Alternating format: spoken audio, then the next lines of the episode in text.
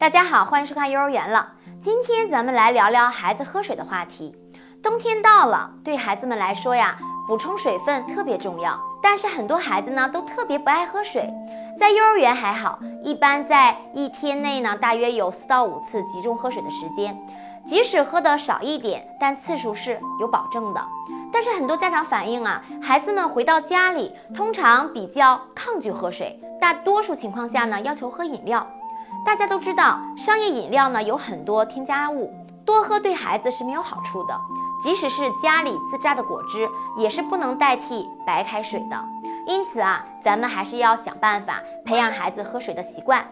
这里有几个小方法，家长们可以试一试。孩子如果抗拒喝水，而喜欢喝带果味的饮料，家长们可以采取逐步过渡的方法，在白水里呢添加一些大枣、山楂片儿啊。柠檬片儿啊等等泡的水，一方面有一点点味道，另一方面呢视觉效果也好。如果家长会制作水果茶或者花草茶，也可以和孩子一起动手制作，一起倒茶喝茶，把孩子的注意力从饮料上转移过来。还有一个方法，可以制作一个表格，假设每天想喝水四次。那么呢，每喝一次就在小表格上粘一个小粘贴儿，每天晚上和孩子一起看看是不是完成了当天的喝水任务。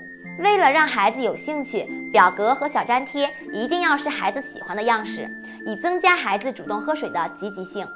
现在孩子喝水的器具啊也是各种各样了，为了让孩子喜欢喝水，可以给他购买喜欢的卡通形象。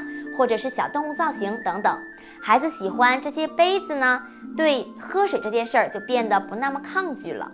还有一个方法就是找一些科普的书，跟孩子一起读，让孩子了解我们为什么要喝水，怎样喝水才是最好的方式。说到喝水的方式呢，很多人也陷入误区。这里呢有两点提醒大家注意：一方面，水的温度切记不能过热或者过凉。温水即可，每次喝水量呢不必过大，但每天喝水最好在四到六次。还有一点就是晚上八点以后呢，尽量不要进食进水了，以免尿床或者是半夜去厕所影响睡眠，甚至是着凉。总之呢，只要家长花点心思，不愁孩子总是抵触喝水。时间关系，今天的话题先聊到这儿，感谢您的收看，咱们下次见。